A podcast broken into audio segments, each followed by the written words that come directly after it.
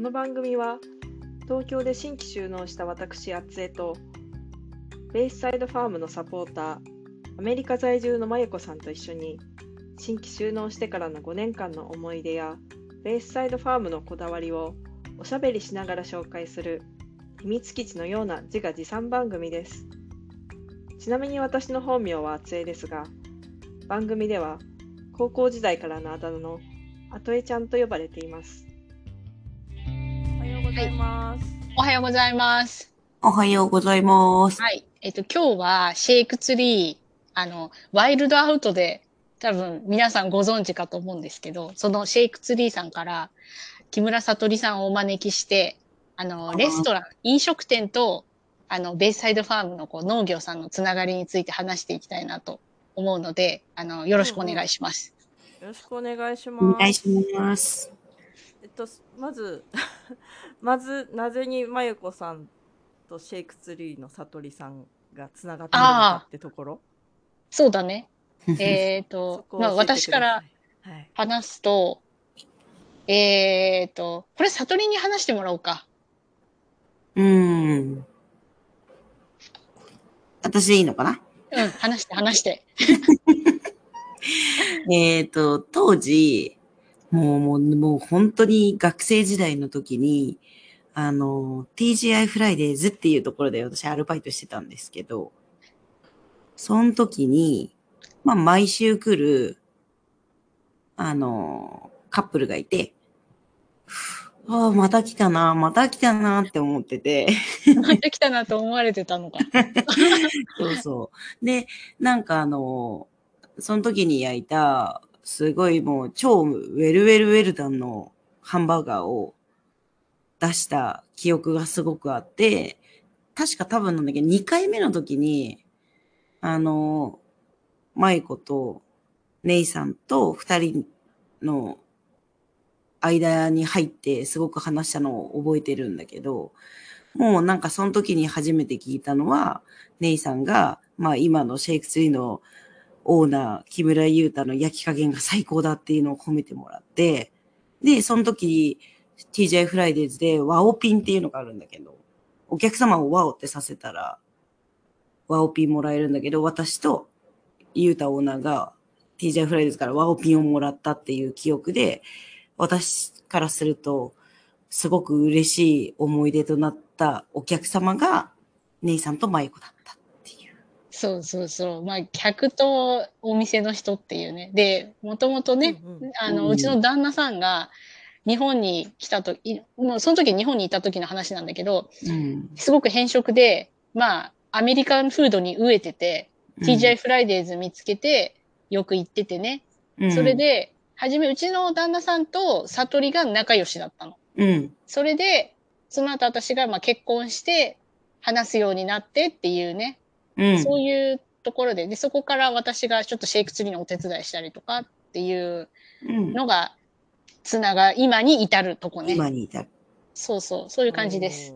で私はねね、お客さんと店員だったっていう。そうそうそうそうそう、お客さんと店員で、私が、あ、ちょっとシェイクツリーとベイサイドファームつなげたら面白いんじゃない？っていうちょっと軽い気持ちで、あの、つ、つながってもらいたいなっていううん、ことで今日来てもらい、来てもらったっていう、そういう流れです。うん。今、そうそう。今はなんか、まゆこさん、シェイクツリーとお手伝いしてたりするの？あ今もしてるよね。うん。うん。あの、ウェブサイトを作ってあげたのと、おおあとなんだ？それくらいか？あとあれか、文句言うぐらいか。あと、あ。いや、アレルギー表。あ それアレルギー表の話とか、なんか、うん。そうそうそう。なんか、こういうことをやったら面白いんじゃないっていううん。ことうんを話したりとかっていう。だからう、んすごく軽いお付き合いよ。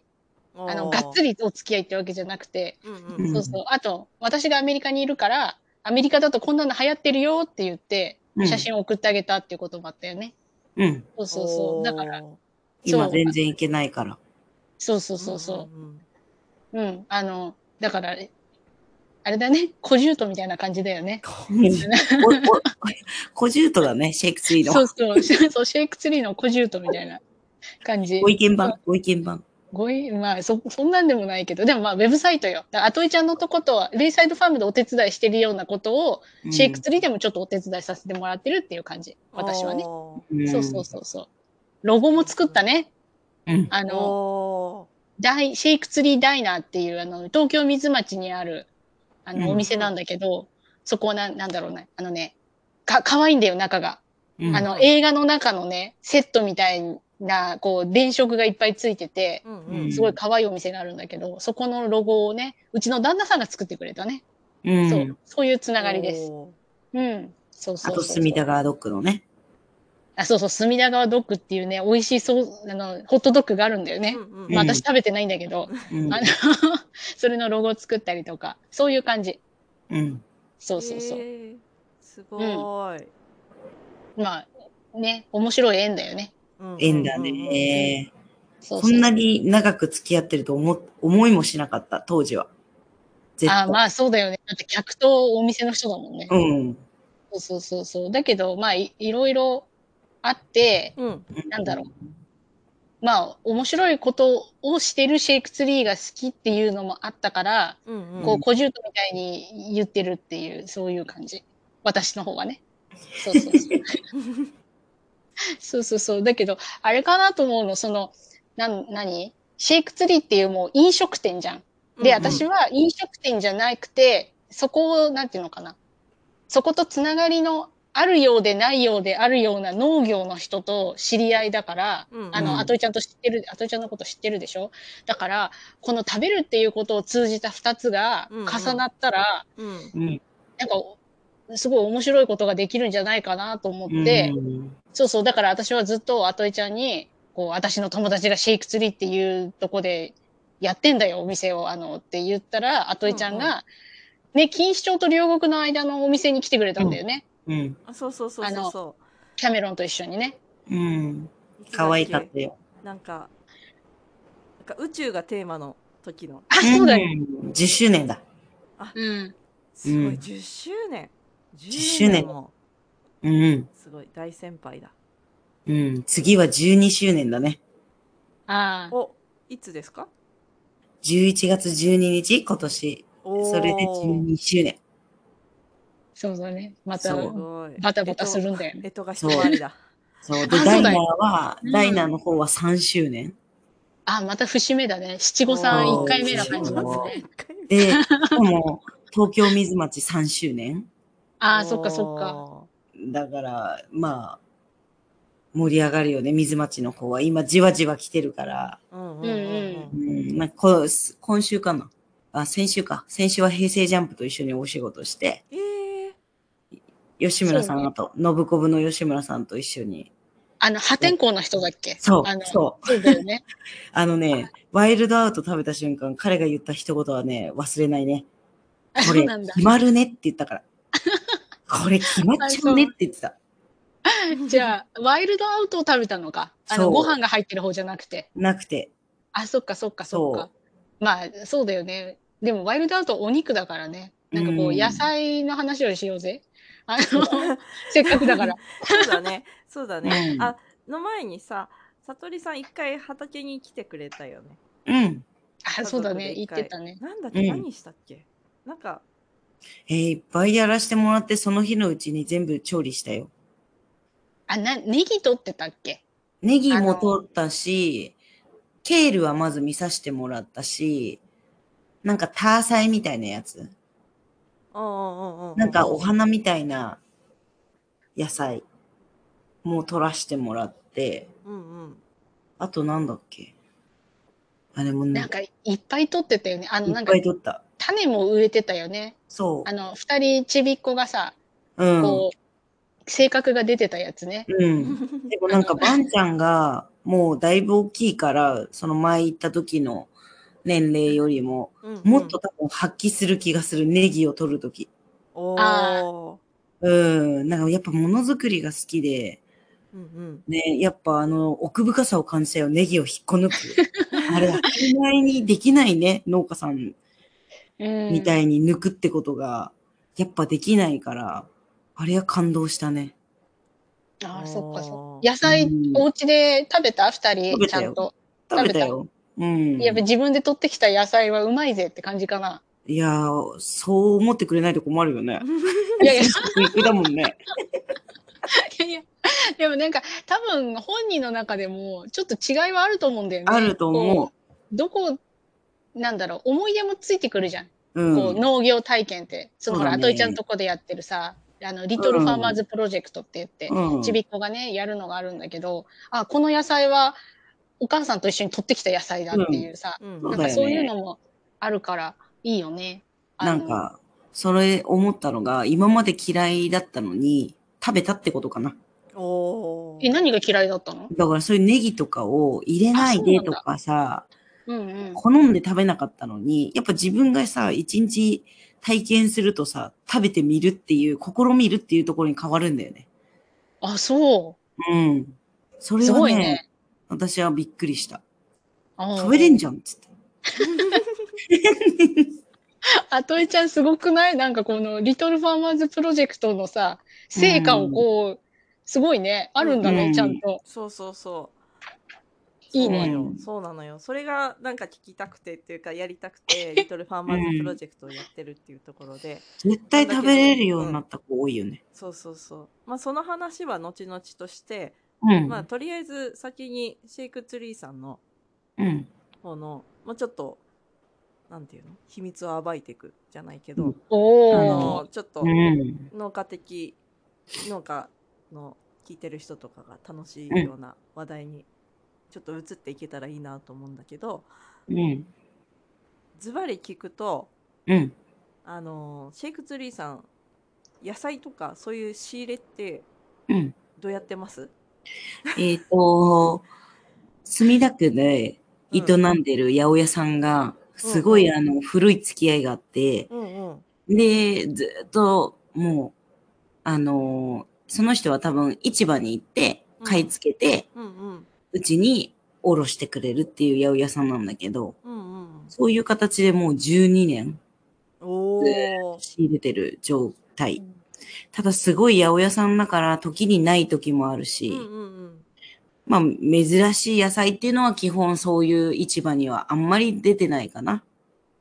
え、そういう時ってどうするんですか？そういう時は、うん、なんかこういうのないっていうのうをん。ススーパーとかで見かけたりした時にう、んうん。八百屋さんに渡して、うんうん。で、それを探してきてもらう。例えば椎茸とかだったら、うんものすごい大きい椎茸を使いたいと。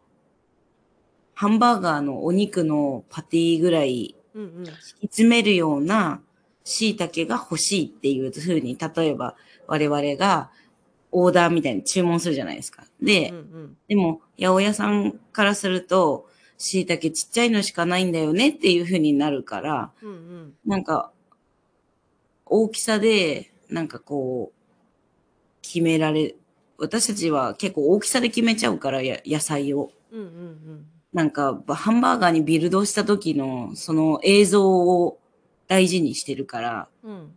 なんかそういう風な注文が結構、八百屋さんにしても、現状あんまり、それに見合ったものは届かないかな。うーん。それは、うーんっていう風にいつも思っちゃう。うーん。で、あとは、なんか、温野菜とかで、なんかディップできるような野菜うん。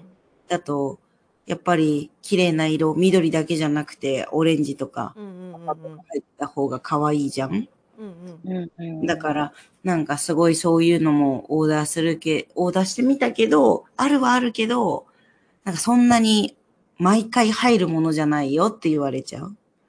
うん。だから数年で仕入れられないうん。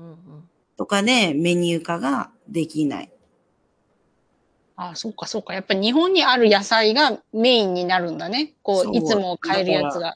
そう、この時期になったらもうないよとか、うんうんうん。あそういうのあるのと、ホリデースピリットっていうクリスマスのイベントで、カリフラワーとブロッコリーと、うんうんあとパプリカで温野菜を再度つけるんだけど、パプリカか、その時期に。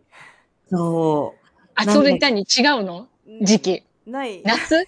ハウスじゃない。寒すぎてもううん。ピーマンとかパプリカ類は路地とかだと10うん。引っ張って11月まあ関東の話でいくと10月ぐらい、うん。で九州とか九州でハウスとかだと多分結構頑張って作ってらっしゃる方もいると思うんだけど、まさに夏の野菜だからクリスマスにパプリカはなかなかハードルが。うん。だからなんかそういうのの仕入れの時期の不一致とかで、うん結構すごい高くなっちゃうから、仕方なく野菜のれ冷凍を例えば頼んじゃうとか。ああ冷凍の野菜って増えてるじゃん。なんか、そういうのに頼ってしまったりする部分は、なんかいつもオーナーが悔しい思いして、冷凍でやりたくないなーっていうふうに悩んで。ああ、そっか。うん季節か。そう、だからうんスーパーでパプリカずっと買えてるからさ、そうそうそのそ季節のこととかって、そうだよね。こう、なんか、後井ちゃんと話して、うんね、食べ物の旬を知るみたいなことが結構私はあったのね。う。うんこのうんうんその、野菜がさ、で知ってる？唐辛子ってすごいたくさん種類があるのよ。うん。あのうんなんかそういうのとかも知ってたから、そうかそうか、パプリカは冬じゃないんだ。ああ、うん面白い、そういう話。スーパーで年中置いてあるし価格もそんなになんかパプリカうん1000円みたいなことがないから、うんその価格差、旬じゃない時の値段の違いがそんなにかこう個人で買ってると分かんないけど、じゃあいざ業務用レベルで買おうとした時に、うんその価格差にびっくりそう。のがありますよね。そうそう。あそうそうだから旬とかは結構畑で多品目で作ってる畑とかに通っていくと、どうしてそうなのかっていうのが分かってくる。うんだか。らなんかそういうのがメニュー開発するときにね今あのいろんな価格が高騰していく中で、そうん。のなんだろう季節外れのものを入れないっていうだけでも結構価格が抑えられるんじゃないかっていう話。そうそうそう。その提案はね、八百屋さんが結構頑張ってしてくれてる。うんうんうん。なんか、その、クリスマスの時も、さつまいもはどうかって言われて、あああ、美味しいそう貯蔵してるからすっごい甘みがそう、さつまいもを温野菜のところに一緒に入れてあげるのはどうかって言われたの。うんうん紫だし、緑とか白に合うんじゃないかな、みたいな。でもそういうのってさ、わかんなかったから、私たちは。うんうんうんじゃなんかそれ、なんかそれも考えてみるねって言ってたけど、じゃあ果たしてさつまいもをふかす？みたいなことを、じゃあシェイクツリーで実際やってみるかって言ったら、あの、仕込みの段取りとかに、さつまいもは不適切だっていうことも言われちゃったの。あ難しい。なんかパズルやってるみたいだね。そう。こっちをはめようと思ったらこっちがはまんないとかって。そう。それがね、なんか一番野菜で苦戦するところかな。なんかこれやりたいんだけどって私がいぶ、例えば企画持ってきても、ーうんうんまあ大体キッチンのスタッフにそれ仕込みと時間かかるから嫌だって言われるし。そこだそこよねそう、だからなんか、シェイクツリーのそのなんだろう、お客さんの、まあ量とかにもよるけどね、それは。けど、やっぱり、おな、提供のスピードってすごく大事に思ってるから、現場って。うんうんうんうんだから仕込みを事前にもう、ちゃんとで、まあ、サクッとできるような方を求めるよね。ブロッコリーとか。うんうんうんうんえ3分茹でたら終わりじゃん。あれ、そのさ、パプリカに変わるような色鮮やかな野菜って冬場はないものなのかな、あんまり、冬場、緑が多いよね、冬場の野菜って。そう。緑とかあと赤？アントシアニンが出て赤いくなる、うん。なんか赤いとかカラフルなカリフラワー、うん。加熱するああ。とちょっと色が落ちちゃうんだけど、紫まみたいなやつ。あそうそうそううん。紫とかオレンジとかがあったりあとうんじゃがい、あじゃがいも色はあんまないか皮とか生かすうん。アンデスレッドっていうじゃがいもが皮が赤くて中がまあ黄色っていうか白っていうかうん。そんな色だからよく洗って皮ごと出すってすればうん赤が生きてくるのかなとかうん。あれか、悪魔みたいな色のじゃがいもとかあるよね。悪魔みたいな。それシャドウクイーンの紫のこと言ってるのかな。多分そうだと思う。なんか悪魔みたいな色してるやつ。それえはー、春によくできるじゃがいもだから、冬もうんなくもないけど効率が悪いから、やっぱ価格が上がっちゃう。うん。あ、そうなんだ。え、じゃあその、商品開発と、その野菜の仕入れとかっていうのは関わってくる感じ？なんだ？その、だから悟りがさ、これやりたいって言っても、あの、いやいや、これは調理工程に合わないからとかってなるから、それに合った野菜を探さなきゃいけないってことか。うん野菜だけ見るんだったらね。うん。で逆にその知識として生産者の人には私がそういうのが聞けて、だったらすごく事前にね、聞けてたら、もっと企画の幅は広がるのかなとは思うけどね。私全く知らないままこれやりたいって持ってっちゃうから。ああ、でもなんかその企画の話だけするとマーケティング的な、うんうん。なんかあんまり知ってると遠慮が出ちゃうから、なかそうんだよね。知らなくていいんじゃないかなとは思うね。自由な発想もね、大事だよね。そうそうそううん。だから、そこでほら、仕事って話し合いしてなんぼじゃん。うんだからいきなりダメだからって言ってやらないとさ、うんダメになっちゃうから、知らないのは知らないまんまでいいのよ。で、できないって言ったとこに、時に切れなければ、うん。これがやりたいんだよとかって言わなければいいと思うんだけど、そうか、商品開発の話面白いね。うんうんううん。んさっきのパプリカとかもパプリカがどうしても欲しいんじゃなくて色が欲しいっていうことだからじゃあ他の色はっていうところでそこからまたさらに話が広がってったり野菜の知識が広がってじゃあ今の旬で探そうとかうん。なるとあと産地を探そうとかってなるからすごく面白いね。ねはあなるほどえ、面ね。白いと思う。そっかなんかあの、うん もしどっかでタイミングがあれば今度あのうん種のカタログ渡します。お種のー。カタログにはそうんの収穫時期が書いてあるんですよ。うんうんうん。種まきのこの時種まいて収穫がこんぐらいになりますよっていううのがん。あるので、でそれ大体滝井さんとか坂田の種とかだと、いろんな品種を網羅してるから、うん。まあ、野菜に限った話なんですけどでそれうん。持っておけば、あのうん。品種指定でこれくださいみたいなことが。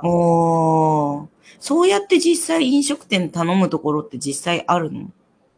どうなんでしょうね。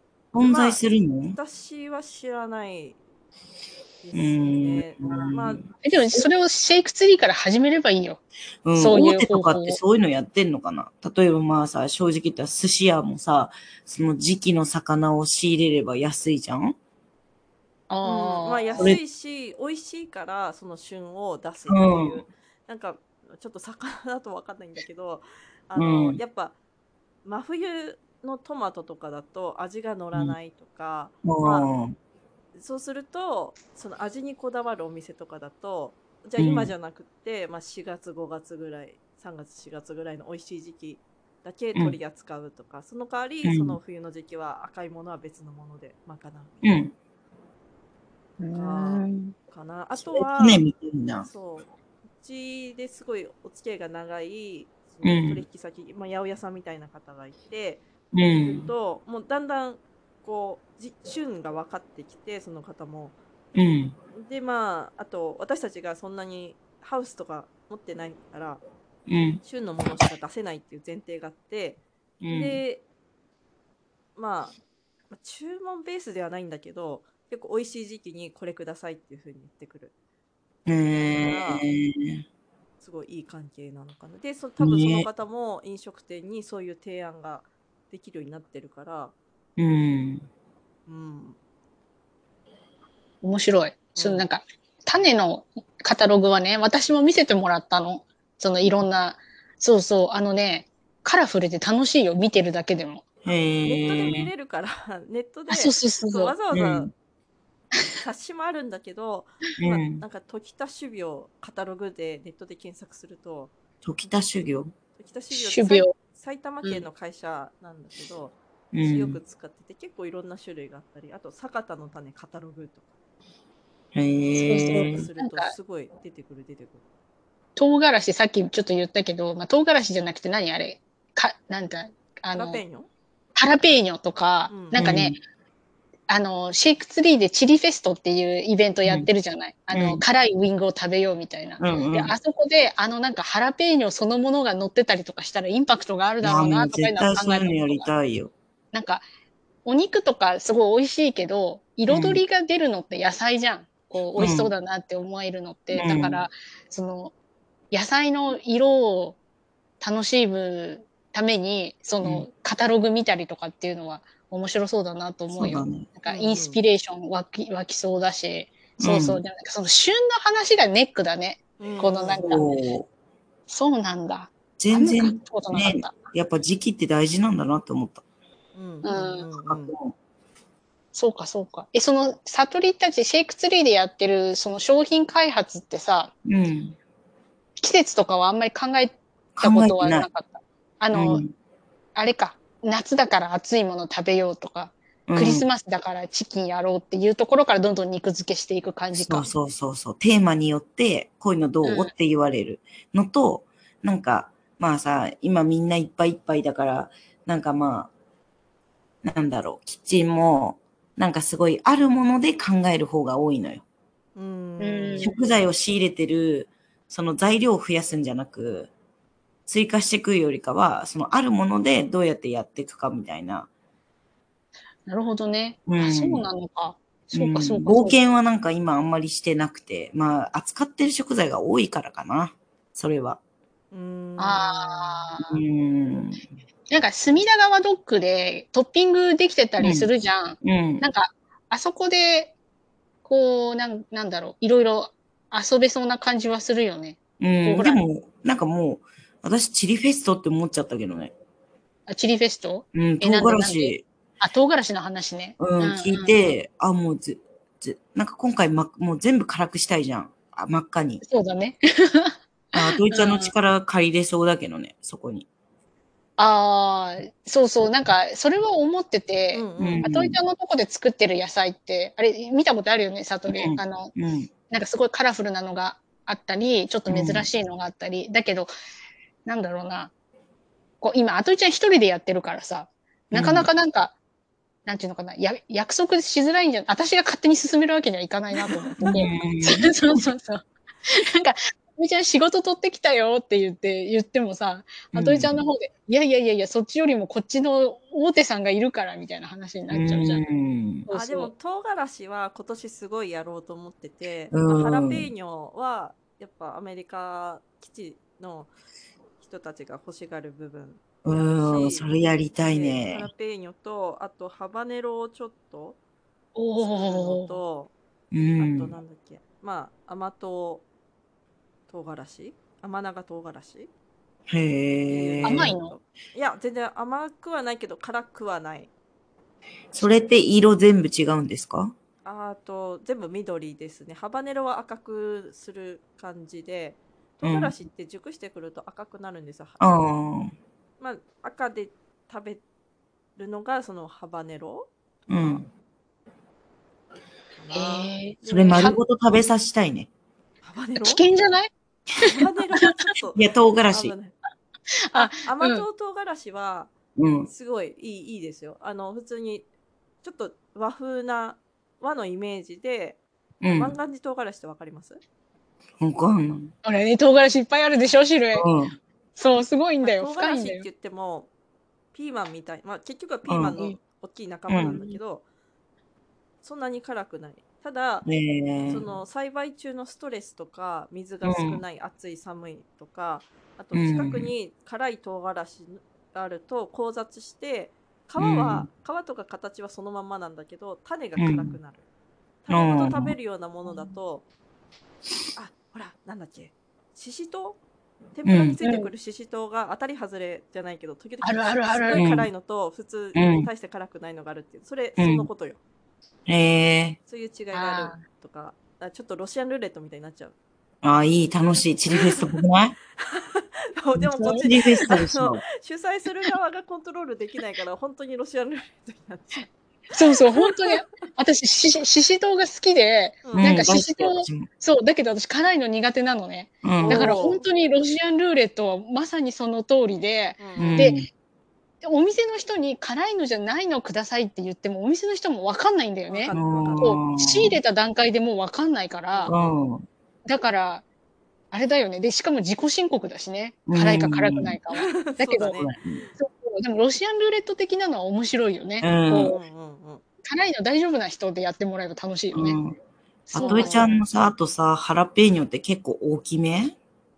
まあ普通だと思う。今年なんかちょっと種が去年のやつとはまあ去年を知らないかもしれないんだけど、うん。あの多分。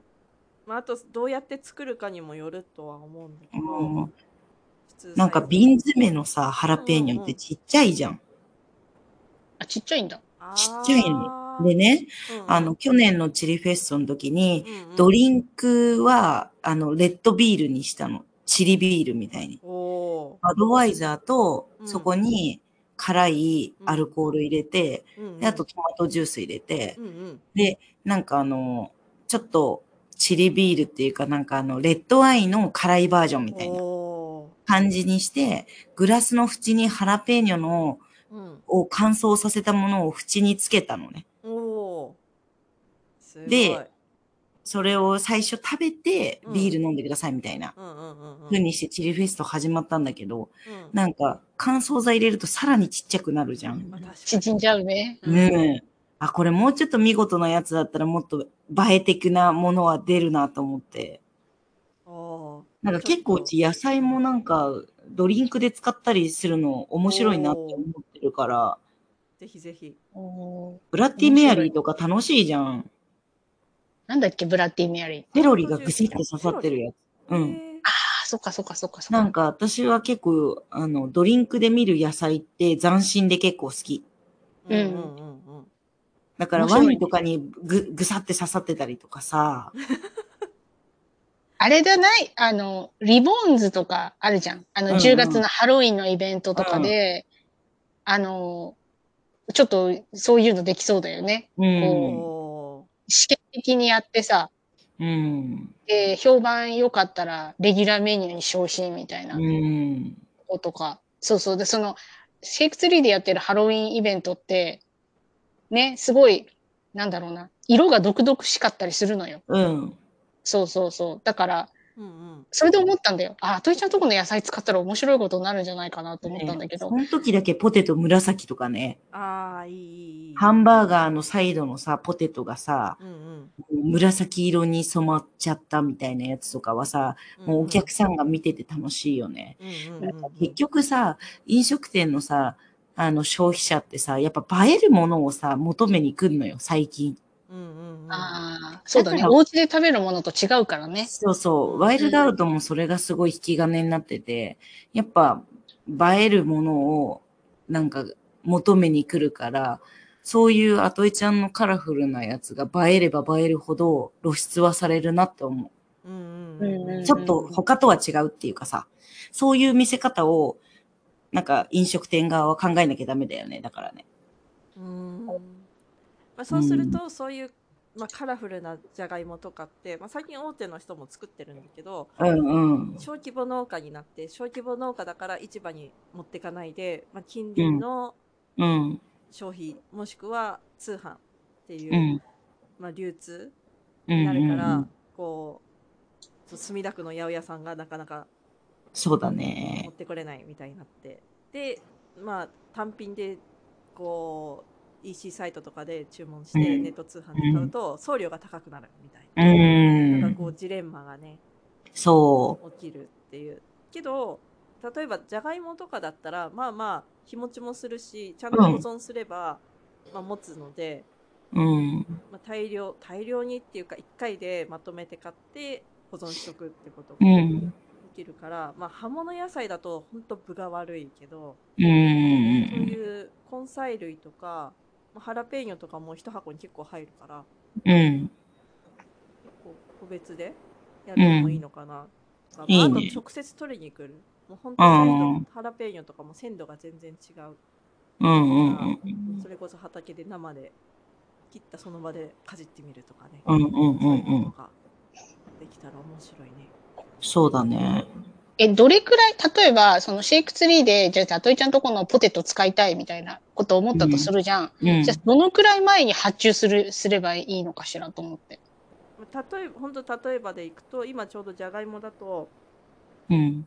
今作付け計画が終わって、まあ、うちはまだじゃがいも手に入れてなくてでその紫のじゃがいもを探してるところでうっかりなかったら、まあ注文すれば入ってくると思うんだけどうんうんでもちょっと今年じゃがいもが不安定らしくてオーソドックスな北あかりとかっていうのは全然普通にいくらでもあるんだけどそういうちょっと変わったやものがちょっと種芋がなかなかね入ってこないっていう噂もあって。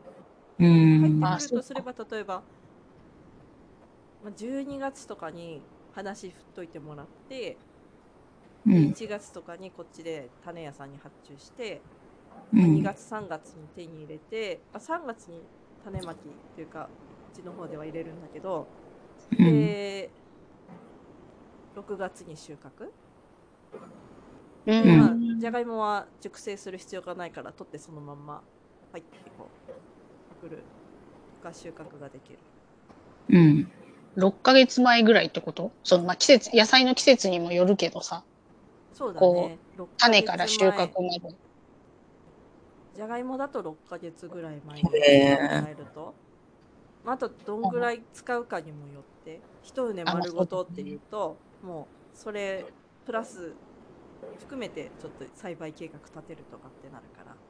そのうん12月か遅くとも1月ぐらいにもらっとけると、まあ、それなりの数の場合は。なんか1回2回のちっちゃい発注だったら、多分こうスポットで入ると思うんだけどね。うん。うーん。あ、そうか、そうか。まあ、そうだよね。野菜、あの、自然が相手だからね。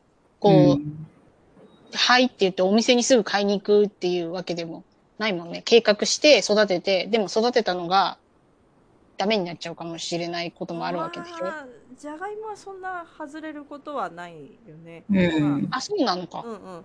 じゃがいも、まあ、草加病って言って、あの皮のところがちょっとこう病気が出て、かかわいく見た目が可愛くなくなるけど、皮むいたらまあまあ食べられるうん。のもあるけあそうなどの、うん。ええまあ、それはあれだね。もっと詳しく具体的に話した方が、あれかもね。この時期にこれが欲しいんですけど、どうしたらいいですかって言って、なんかこう、個別相談的な感じの方が、計画進みやすいね。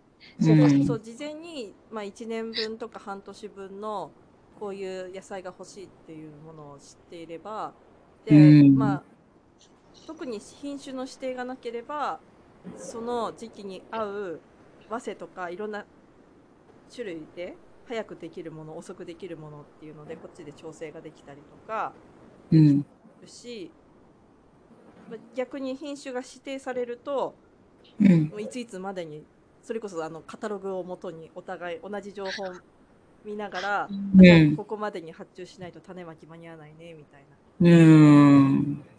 ああ、そうか、そうか。なかなかあれだな。うん、そうかそんななんかな数じゃない限り、う。うんん。まあ、どっかしらで誰かが何か作ってるああ、まあね。うそうか、そうか。う。でも、いあれか。じゃあ旬のものは美味しくて安いっていうのは覚えておいた方がいいうん、ね。そうそうそうそうそうか、そうか、そうか。ああ、なるほど。面白いね。こう、あれじゃない？悟りのとこでさ、バレンタインでイチゴ使ったのやってるじゃん。うん期間限定で。うんだから、なんかそういう風なのから、例えばね、何か変わった野菜使いたいとかだったらさ、そういう感じのから始めるといいかもね。こう2週間、あれ4日間限定だっけ？バレンタインのやつって。そう。で、おー4日間ピンポイントそうそう、うんで、限定50個なの。うん。だから、うんうんうん早く行かないとなくなっちゃうのよ。うんうんうんそうそうそうそう。で、それはあれだよね。悟りのその、あ、悟りのじゃない、シェイクツリーの卒業生がイチゴ農家さんをやってて、おおそうそう。で、なんか結構ね、なんかいい、いいイチゴを作ってるらしいのブランドイチゴみたいになったの。ー、そうそうへほら、コネクションがあるから、うん。それで、期間限定で、数量限定でーうんうん売る。うん。そしたら、シェイクツリーは可愛いものが売れる。イチゴ農家さんは自分のイチゴのブランドを知ってもらえる。うんお客さんは食べて美味しくて幸せっていう、うんうんそのなんか、すごいいい感じのこう三角形ができてて、うん。そうそうそうそう。なんかそういう風にしたらさ、一人でやってたらさ、ね、一倍の力しか出ないけど、いろんな人とやったらなんか力がいっぱいになりそうだから、うん協力できるんだったら、できたら面白いかなと思うけど、ねまあその協力するのもそんな簡単じゃないんだね。ちゃんと計画しないといけないね。うん。そっかそっか。わかった。なるほどね。じゃあ、7月のチリフェストってなった場合、あとえちゃんに唐辛子発注お願いしますってなったら、何月ぐらいに声をかければいいの？え、もう今じゃない？今でしょ今今今でしょ林修確かにあの種まきはまだギリ間に合うからまだやってないし、ただ苗で私もう発注してるものがあってうん。でもう、まあ、苗で発注してるってことはほぼほぼ確定。うんで、もうよっうんぽどの天変地異がない限りハラペーニョと甘党唐辛子うん。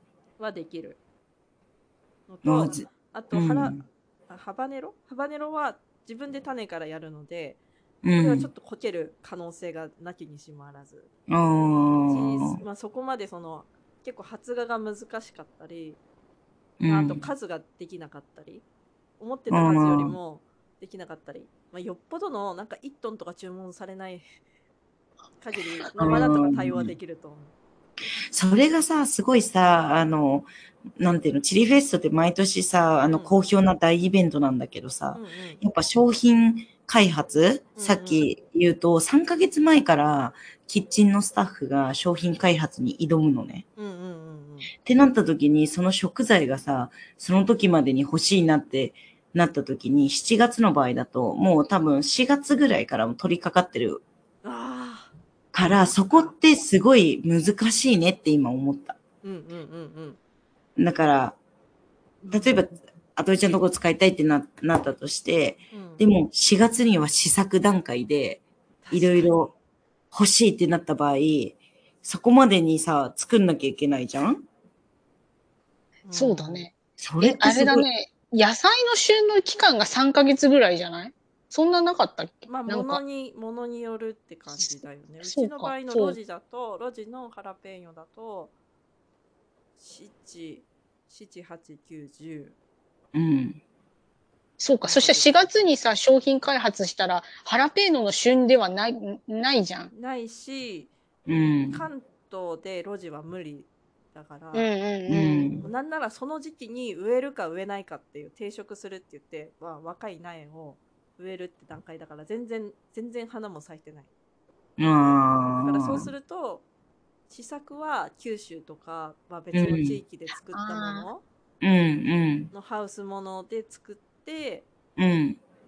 本番はまた別のとこ。別のところ。ですると味が変わる気がするんだよ、でしょ？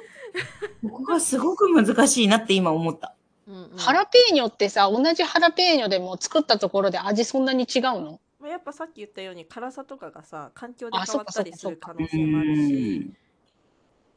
うん。まああとはそっか品種？ハラペーニョって言っても若干いろいろ種類があるからそうだね。あ、なかなか難しいね。これまた時間との勝負になってくるね。そうだね。あ、そうなんだ。ね、写真なんかさ、せっかくだから唐辛子のさ、写真とか撮りたいじゃん。うん。そうそう4月に欲しい でしょ？ないわあ、でも、写真撮影はあれじゃない ?2 月、その何？こう宣伝素材作るのは7月でしょ、で、1ヶ月ぐらい前から宣伝始めるじゃん。うん。だから5月ぐらいだよね。で、そう5月に、でもやっぱそれでもないね。あれ。ないないないないもう全ない然でしょ？生育中 だから、ね。結構一年越しでさ、例えばさ、それを写真撮っといて、うんうん7月のその段階で、で、来年にそれをやるみたいな、うんうん。温めとく感じね。温めとく感じになるねって思った、今。なんか、そうじゃあといちゃんあの、あれなんだよ、いうちのイベントはさ、やっぱ1ヶ月前のプロモーションやんないと、うんうん。すごい集客につながらないってことが最近分かって、うんうんうんなんか、結構1ヶ月前からウェブサイトアップしてると、そこになんかつながって SNS、興味持った人が SNS の方に行ってとか、なんかそういうのがなんか最近のなんかこうサイクルうんうんうんだからなんかやっぱ1ヶ月前にはウェブサイトアップしてたいなっていうのがあって、うん。そうなった時に商品施策は3ヶ月前ぐらい。そうで、ウェブサイト上げるときに、そのお客さんの興味を引くために写真を撮るんだよね。で、ほら、お客さんがこう見たときに、うん。あ、こんな楽しいことがあるんだっていうのをさ、来てくれた人に見てもらって、それをこう、モチベーションにししたい感じだから。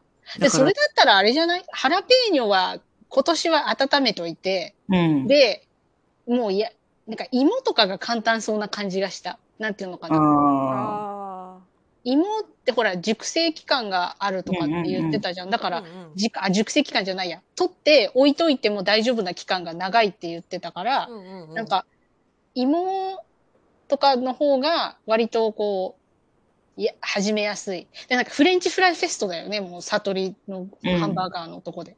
そう。なんかそういう、そうか。でも刃物は難しいな。うんうん。さつまいもだと、まあ、熟成中のものとか、取ってすぐで甘いシルクスイートとかってあるんだけどうん。それこそ熟成すると甘さが増してくるからそれはそれで話が変わっ味が変わってくるっていうところもあったり、いやねまあ生き物だね。じゃがいもうん、じゃがいもはそんなに変わんないから、まあ、でも若干やっぱでんぷんが糖に変わるっていうのはああるから甘みが増すっていうのはなきにしもあらずーうんうん。でそうか、そうか。そうそうそうゆマイコさんが言ったみたいに刃物はまあまあ難しいケーでもケールはね長いよね冬はうんうんうんうんうん。うちのケールはもう5月1ヶ月5月なんだ。じゃあもうマジ隅田川ドッグじゃん。ああ、何ケール入れんの？隅田あのさ、違う。あの、フライヤーに真上から取った野菜、サラダ、うん。既存の商品載せたの？うん。で、メニューがさ、オニオンリングがちょんちょんちょんってあって、で、サラダがこう半分ぐらいあってみたいなやつ。うんそれがなんかケールとかだったらすごい今回可愛いじゃんって思うんだけど、サラダ限定？うなんか日本の人ってホットドッグにトッピングするより、なんかもう別物でサラダ取るみたいな感性がすごい強いっていうか、まあ、勝手にこれ考えちゃダメだけど、あの、なんか多分なんだけど、プレーンかチーズか多分チリドッグぐらいを、うんうんうん。サラダドッグベースとして考えたら、サイドで野菜取るみたいな方が、なんか日本人のスタイルうんうんううんうん。ん。だなっていうのはすごいなんか去年感じたところで、うんうんなんかね、サイドアイテムの方が隅田川ドッグ出るんだよね。えサイドアイテムって？だからそういうオニオンリングとか、ああ、隅田川ドッグ足すオニオンリングとかって？そう。ー、主そう菜副菜するものみたいなそうそうそうそうそう。すごいね。そうか。横であれなんだね。おばあちゃんのうちの献立みたいなのが生きちゃうのか。そうか、そうか。だからなんか隅田川ドッグと野菜のスープとか、なんかそういう方が多分にうんうんうん日本人好きで、マユコからもトッピングの提案あって、私的にはトッピングをすごい押したいからカラフルに取ったし、なんかすごい自信にな、なったんだけど、まあなんかしないから、なんかもう備わってるものを食べるって感じなんだよね。だからもうあ、定食屋ものね。そうか、そうか、そうか。定食屋スタイルなんか、うんあなた生姜焼き定食食べてくださいね、みたいな。全部、こうなってるものを注文するみたいな。そうのがサブウェイ行って、ま、迷う感じよそうだ日本でサブウェイが、決まってる方がありがたいってもうえそうそうそうそう、それと一緒みにサブウェイが日本であんま受けてないじゃん。うんうんうん多分そあ、そうこなんだ。なんだ。そう、そこなんだよね、日本人でも。うんうん備わってたら、それで買うって感じだけど、あえて自分がトッピングするっていうのがなかなか去年難しくて。うんうんうんうんだったらなんかサラダ、そういう副菜は副菜で別で取る方が、なんか、客単価も上がりやすいっていうか、え、でもさ、ワイルドアウトはトッピング多いんだよね。すごい多い。あれはあ。れはコアファンか。もう、コアファン普通のワイルドアウトじゃ、そう、ワイルドアウトは物足りないっていう。映え目的。あ、写真撮るよ？うーん。あ、そっかそっか。ら今回、また唯一無二さん、ワイルドアウトとワイルディアウトのなんか二つを取りたいっていう。あ、あの、ご飯入ってるやつと入ってないやつね。そうんうんう。。それを二つ取りたいんだって、どうしても。あ、そうなんだ。まあ、そうだよね。飲食店とかだと、直接インスタグラムとつながる感じはあるよね。だからあれなのか。その、さっき言ってた、その、ハラペーニョをドーンって出したら、そう。映えるからっていう、そこか、そこか。なるほどね。でもか、なんかすごいワイルドアウトのさ、野菜バージョン、バーガーインヤボールっていう商品あるじゃ。うんんうんうん。あれとかも、パン、パンないやつね。そうそうそうそう。うん、レタスで包んでるやつ。うん、あれもっとなんか私流行るんじゃないかなと思うんだけどね。いや、日本人には早いよ。あそれってこう失言なのかな。そうそうそう。なんか、今の話聞いてると、割とこう決まったものが好きみたいな感じがあるかうら、んあれはほら、ちょっと、なんていうのか、型破りなやつじゃない？うん。だからよっぽどなんか、だからあれはあれだよね、この、あれはあれだよねって何なんだろう。あの、うんこう、モデルさんとかが食べてるのを載せるといいのかもしれないね。そうだね。うんそうそうそうでそのモデルさんが食べたのはこのセットですってやるともうそううん一本でそれが決まるかそう、らこれもうって。うんそう。それそうだねそ。れよ平成ジャンプとか、そういうジャニーズとかすごいもん、それが。ジャニーズズはそうだろうし、うん。なんか女の子のグループとか来るといいね。そのそうだね。それに関して言えば。うん。そうか、そうか。えーでもなんか商品開発、イベント、難しいね、なかなかね。うんうん。でもあれじゃない？うん、あ、ごめんごめん。何々、うん、唐辛子のいろんな色は、すごい事前に写真撮った方が、絶対いいと思った。そうだね。来年あの、来年。でそう、でも種のカタログ、後で私からリンク送るよ。うんこれだよって言って。で、ちょなんかっとそれでぶら下がってる写真とか撮りたいよね。でもそれはね、写真はね、割と探すとね、あの、買わなきゃいけないけど、うん、あの、手に入ったりするから、うん、写真に関してはなん、なんだろう、商品開発に比べればもう全然なん、なんだろう、うん大丈夫、心配しなくても、うんと思う。そうそうそう。だけど、その、なんだろう、その商品開発の流れからだけど、うんその、あの、悟りがさ、家族でさ、ベイサイドファーム行ったじゃん？うんうん。でさ、あの、ちびっこがネギあんまり好きじゃなかったけど食べられるようになったって言ってたじゃん。うん。それ、社員さんがさ、ベイサイドファーム行って同じことしたら、あれじゃない、うん。なんか、うん。あの、新しいアイディア生まれてきそうじゃない？うん。こうなんかボランティア的な感じ、そうだね。研修とかさ。うん。めっちゃいいよ、絶対。っていうかもう本当になんか、日々なんか従業員とかって、と都会っていうか人しか見てないじゃん。うん。で、農家の方行くとさ、なんかだだっ広くてさ、うんもうなんか、自然に触れ合ってれば、なんかそれで勝手に癒されるじゃないけどさ、うんうんうんうん。そういうのはあるからさ、なんか従業員たちにそういうのはなんかさせたいなって思うけどさ、あの、なんか休みがさ、みんなバラバラじゃん。それがうんうんうんめんどくさいよね。あの時行けばよかったんだね。あの、お店、あの、内装工事してた時ね。ああ、まあね。そうそうでもダイナーさ、やってたからさ、らダメなのか。選抜メンバーで行ってくる。そうだね。選抜メンバーで行きたいね。何人かその全員一緒に来なくても一人うん二人、まあ一人で来ると情報が共有しづらいけど二人ぐらいの組で来てもらえれば、ね同じことを私が伝えられるから、でうん。それを何回かじ5回56回繰り返せばメンバー全員が一度は畑に来るみたいなうん感。じができて、まあ、若干そう週とか曜日とかがずれちゃうから取れるものが変わってくるかもしれないけど、うんまあ、一つのシーズン例えば5月が56がすごく野菜の一つの旬だから、その時期に来てもらえれば、いろんな野菜があこれが今旬なのねっていうのが分かるし6月の終わりとか7月とかに来るとあ終わるってこういうことなんだっていうのがすごく分かる。だからなあんでその野菜がこの時期にないのかっていうのがーうん。分かるしあっても値段が高いとか質が悪いとか出てくるのうが理解できるのかなって思うし、うん、ぜひぜひ。そうか、そうか。で来る時に東京遠農ボランティアっていう東京都の制度があってそこを通して、あ通すという体で来てもらえるとあの、なんていうの？保険がかかるの。あ、そうそうそうそう。知って、知らなかったでしょ、え？知らないサプリ。何？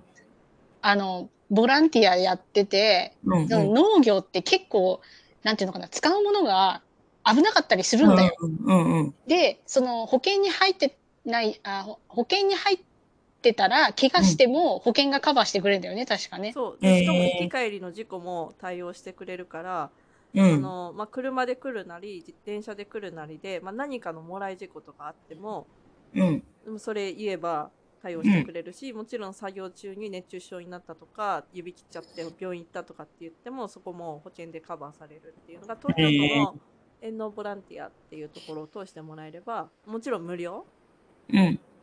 でお互いあのやれるので来てもらえるとありがたいね。でそ,、うん。そこに私の畑に来てもいいよっていう日を載っけてるので、まあ、それ見ながら、え、Facebook のやつでしょ？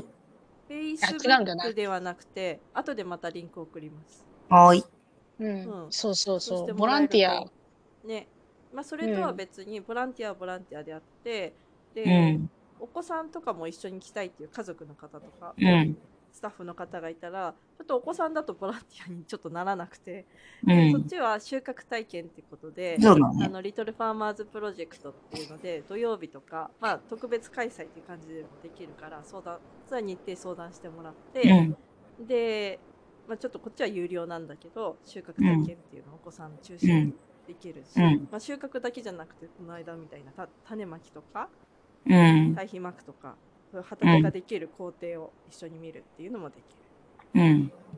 そうそうそう。なんか、私まだ行ったことないんだけど、あといちゃんの畑。うんだけ、ど、ほら、この前、悟り行ったの見せてくれたじゃない、んあれなんか楽しそうだな、混ざりたいなって思いながら。楽しいよ。そうそうそう。なんかね、そういう風にして、だからほら、直接さ、商品開発とか、あ、ちょっとやっぱ期間合わないなとかってなっても、こうね、うんそういうところで繋がってもいいかなと思う。な研修、研修ってことでね、うん。うん。そうそうそうそう、行ったらいいかなとは思うけどそうだね。う。うんん。すごいすごい。あとなんか、どう？ベイスサイドファームとやってみたいこと的なことある？悟り。やってみたいこと？うん。え、私はあれを動かしてみたい。トラックを。トラクタあのートラックトラクターとか動かしてみたい。あもうぜひぜひ ぜひぜひちょうど今ぐらいが畑耕したりとか耕したりとか。する時期あ、が免許必要でしょ？でも。免許必要でしょ？あいらない畑の中だけだったらああ、そうなんあだ。一応行動がダメなんだよね。自動車免許行動走ってんじゃない？自動車免許持ってれば大丈夫ああ、そうなんだうん。じゃあいけるわ。そういうのやってみたい。うんうんマニュアル？マニュアルっていうかもう多分車と全然あれが違うので、あうん。のいいちいちいちいちあの 一つ一つ説明しながら 言葉がおかしい 一つ一つ説明しながらやるから大丈夫うん大丈夫、でそれだと5月6月って収穫の時期であんまりトラクター動かさないので、あうのん。来るなら今。今。やっぱ今。なんだ。もう結構今の方がシェイクスリー落ち着いてるから、うんうん。結構みんな活かせやすいかも。ああいいかもいいかも。3月とか活かせやすいかも。ああそうな3月だと。まあ物はそんなにないけど菜花がいっぱいあるかな。菜花？うん。菜花？ケール。あすごい出てくるからおすすめね。うだん。3月はイベントないもんね。ない。 Shake Tree はね。そうただこっそうそうから多分、ダイナーが激込み。もう昨日もすごいし、あうん。もう PayPay のなんか30%還元とかすごいじゃん。それに乗っかっちゃってるから、んうんうんすんごいの。へーあ、そすごいよ。ペイペイってすごい。うんあのさすごい野菜仕入れる時の、まあ、うん野菜だけに限らないけど、そのさ、お客さんがたくさん来た時のとかって、どういうふうにして予測してるの？こう、どれくらい発注したらいいかっていう話を。もう、店舗で私がもう構成費みたいの決めてんの。構成費？ほうん。イベントの商品を全体の売り上げの20%目指していきましょうねって言ってる。ああ、え、普通の、普通のやつ、例えばなんかトマトどれくらい仕入れるとかさ、あ、その辺のレベルだとどう？それは、ね、キッチンがね、毎回売り上げに応じて、うんうん。これぐらいのバーガーの個数を出すとか、目標の売り上げに対して決めてるかな。ああ、なんかほ結構難しいじゃん、予測するのって。うん。うん。そうそうそう。だからいつもどうしてんだろうって。でもなんかね、すごいね、まあ、1店舗しかなかった時は感じることができなかったことが、2店舗あって、なんか足りないとか、多いとかあった時するじゃん。ううんうんその時に、両店舗であ相談して、融通しちゃうそう、あ、そっかそっかそっかそっか。それはね、便利になったね。あ、よか、忙しいけど、そこは、あれか、よかったのか。そう、過剰に発注しちゃった場合とかも、店舗で分けて消化できるじゃん。うんチームワークだね。うん。いいねえーそれはなんか便利かな。あ、そうなんだ。うんちょっと話また、なんか、あれ飛ぶんだけどさ、うんチームワークで思い出したんだけど、うん。そのさ、チームビルディングとかでこういうなんか農業ボランティアとか面白そうだと思うんだけど、あといちゃんどう？そういうのにちボランティアは使えるのかな？あチームビルディング的なんかタスクを与えてみんなで頭使ってうん。あ、そ、そんな、そんな乗り越えていくみたいな大したことじゃないですね。エスケープゲームみたいな、そういうのじゃなくていいんだけど、なんかあの、なんかこうさ、例えばよ、こう、悟りのやつ見てたらさ、あの、うんうん。ちびっこがネギ抜くときに、こうん。う、協力してネギを抜くみたいな、うんうんうんうん。大きな株的なやつよ。うん。そういう感じで、こうなんかチームビルディングで農業とかってあったら面白そうだなと思うんだけど、うん、ちょっとうん個人作業な感じなのかな。そうだね。うち、まあ、ひ基本一人でできるような作業体系とかやり方でやっててうんうん。なんかまあすもう大人だから大きな株的な共同あ作業はそうだよねないし、なんかうん大規模農業みたいにキャベツのバケツリレーみたいなこともないし、うん。ああ、それをお祭りみたいになっちゃうもんね。そうかそうかそうか。まあ、あるとすればうん堆肥をまくときに均等にみんな一列に並んでうん。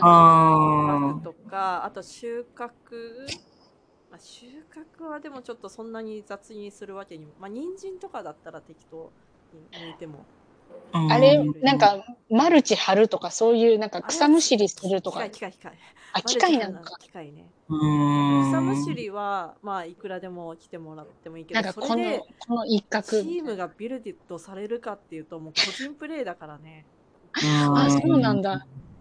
でなんかすごい昔に学生の時にちょっとやったことがあって、学校の一環で。うんうんでそれでも大きな農場だったわ。チームビルディングは。でもそういうのすごくね、最近の子大事かもしれない。なんかその、普通に、そのなんか一つの、まあ、ボランティアでも何でもいいんだけど、お料理教室でも。こうなんか一つの同じ体験を共有するっていうことでチームビルディングとかができたらいいかなとは思ったりはするけどね。そうか、あそうか。となんかさ、シェイクツリーの子たちって結構さ、すごくさ、つと、長い金属の子とさ、新人の子とさ、結構金属年数に差があるからさ、うんうん言いたいことが結構言えないけどさ、そういう体験をすることによってさ、言わなくちゃいけないこととかさ、あるじゃん。だからそのコミュニケーション能力がさ、すごいレベルアップするっていうのは、私がなんかやってもらいたいなって思う。そういう農家を通して、そうそう、なんか食育、チームビルディングみたいなのが。できそう、できるんじゃないかなと思うけど、それあと一緒一緒に考えよう。なんか、あの、うんうん。なんかそういうのでゴールをさ、決めるとさ、うんなんか、すっきりするだろうなって思う。なんか畑の片付けとかだと結構、あの工程がいくつかあるからうん。力持ちの人がナスをバッコンって抜いよっこいしょって抜いてうん。でマルチを剥がすっていうちょっと丁寧な仕事土を掘り出して、うん。ゴミ、が散らばらないようにするっていう丁寧な仕事と、まあ、あとそれを片付けるっていう構成をするっていう人のそれぞれのなんかいろんな技能を使ってやるっていう作業があるの。そうするうん。うん。と、この間ボランティアさんにもやってもらったんだけどこう自然と役割分担がされて、うん、とか指示を出す人とか全体を見る人とかもう作業に徹する人ってこう自然と分かれてったのが見えたからうん。なんかそういうのもチームビルディングの一つの作業うんうん、そうそう。それそうだねそういうやつ。そうそうそうそう。うんそうだよ。そううん。それは3月とかでもできるの？3月かちょっとないなあーで それこそあの、まあ、もしハラペーニョ企画うんがどっかでできることがあったら、ハラペーニョとか唐辛子企画、で唐辛子をそれこそ、うんまあ、植え付けのところとかうん来。て、で収穫に来てうん。で片付けに来る、ああ、それ超いいじゃん。チリフェストのためにみんなで準備しましたみたいうん、うんうんうんあな。あ。よくない？うん。シェイクツリースタッフが愛を込めて、思うってなるけど。重い。愛が、愛が強すぎる。でも、なんだろう、言葉の選びようはちょっとあれだけど、重いけど、うんそういうことよね。こそうう、みんなで、それがシェイクツリーだもんね。その、うんみんなでやる、みんなでやるっていうか、チームワークとかさ、うん。そうういうの10周年の時も言ってたもんね。ん、みんなで力合わせるってね。そうか、そうか。ん面白いね。なんかそういうのが、なんか一つの別になんか宣伝材料じゃないけど、うんうん。なんか、なんか求人にもなるだろうし、きっと。あ、こういう経験できんだ、みたいな。そうだね。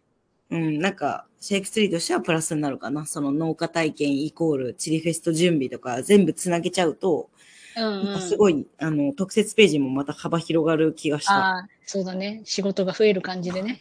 うんなるほどねまあ、やるとしたら、その写真を撮ってなんだりってなると、まあ来年にそれが本番って感じになる。うん。まあ今年はちょっと例えば、プレ企画で、とりあえずやってみて、うんあ、これはできる、これはできないっていうのが結構見えてくるかなとか、うん案外そうだ、ね水穂町遠いみたいになったり。あ、でもほら、なんだろう、横田基地があるじゃない、うんうんだから、そこでシェイクツリーのこうなんかアメリカ文化学べるみたいな、んあるかなと思ったりはする。横田基地でも入れないでしょ？入れない、あ、入れないけど、あの、デモデバーガーとかいける。そうそうあそうそう、そうだね言ってたじゃん。そうそうそう。だから、そういうのとかねあ。と、まあなんだっけ、うん。か帰りに温泉がある。温泉なの武蔵村山の小旅行じじゃん、もう。うん。あ、そうなんだ。え作業しもし、そう、えーデモデバーガーで腹ごしらえをして、うん。畑で作業して、汚れた体を温泉で流す。おー充実してる一日だね。充実。うんそうだね。そうか、そうか。まあ、あれだね。なんか、たくさんいろんなことができそうだなって感じました。絶対楽しいじゃん。うん。なるほど。それさ、あれ、ハラペーニョとかの種、いつだっけ？植えんのえっと、種まきは、3月、4月3月ぐらいかな。ちょっと、まあ、ものによってなんだけど、ハラペーニョ、うち今年は苗を注文してて、植え付けがご4月末から5月の頭。ちょっと苗の到着次第なんだけど、ゴールデンウィークなんだね。その一週前とかだったらいけそうだよね。あそれ、じゃあちょっと届いたら、うん。苗をまずは種を植えてみるっていうのをみんなにさせようと思って。苗、苗植えて。うん苗、そう、種うんと苗はちょっと違って、うん種だと、そうね、まあ3月かな。ああ、いいじゃん、いいじゃん。いいじゃん乗り気になっちゃいいじゃんいいじゃんだからなんかもうちっちゃい小規模から始めるよ。う。そうそうそうそう。みんなにさ、参加を求めなくて、うんうんうん。そうちょっと行きたい人が先に行って、えすごい楽しかったですっていうのをやって、うんうんうん。そうそうそうそうそうそう。できるとこからね、うんうん。始めてそうそうそうそう行ってできるかできないか、その後決めればいいもんそうね。なんかほら、直接お客さん相手じゃないからさ、自分たちのためのことだから、そうだね。まあ、そうかそうか。なるほど。まあ、ちょっと長く話しましたが、うん。こんな感じかな？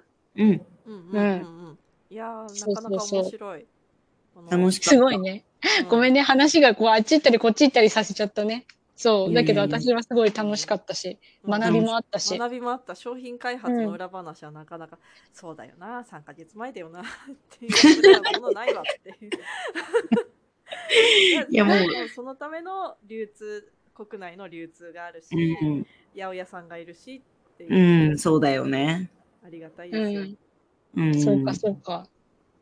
でも、小さいとこから始めればできないことがないうんうんうんうん。こともあるじゃない、うんううん。んだから、なんだろう、もうシェイクツリーも12年、12年とかっても結構長いけど、うんうん。でもそれでもさ、いろんな新しいことをやったりする、できる環境にあるっぽいから、うん。うん。そうそうそう、いいんじゃないかなと思います。うん。はい。あとなんか地味に気になるのは、うん。あの、その、例えば、あ、これもう捨てなきゃいけないみたいな野菜って出てこないのって思う。ああまああるっちゃあるけどそこがそれよあのなんだ規格外野菜問題規格外野菜商売 これまた、ねあれだよ。燃えるあのね、はじ、うん話し始めるとね、うん。あの、10分15分じゃ終わんない話だと思うよ。あそうなんだまあ、端的に言うと、でもちろん、うんその捨てるような野菜を活用してもらえるのは大変ありがたいんだけど、だったらうん取りに来てもらって、収穫から全部自分たちでやるっていう前提にしないと、でうん。農家がその捨てるから安く売るっていうともう労力の方がかかってしょうがない。もう潰しに行った方が早いしお金になるし何よりもうん。A 品を今売らなきゃいけない。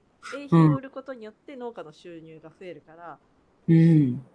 その規格外だからうん。救うっていうのは、なんかフードロスとかって観点だとそれ飲食店の捨てる野菜とか家庭内で使い切れなかった食べ物を活用する方が大事だけど、畑はうん。ロスじゃない。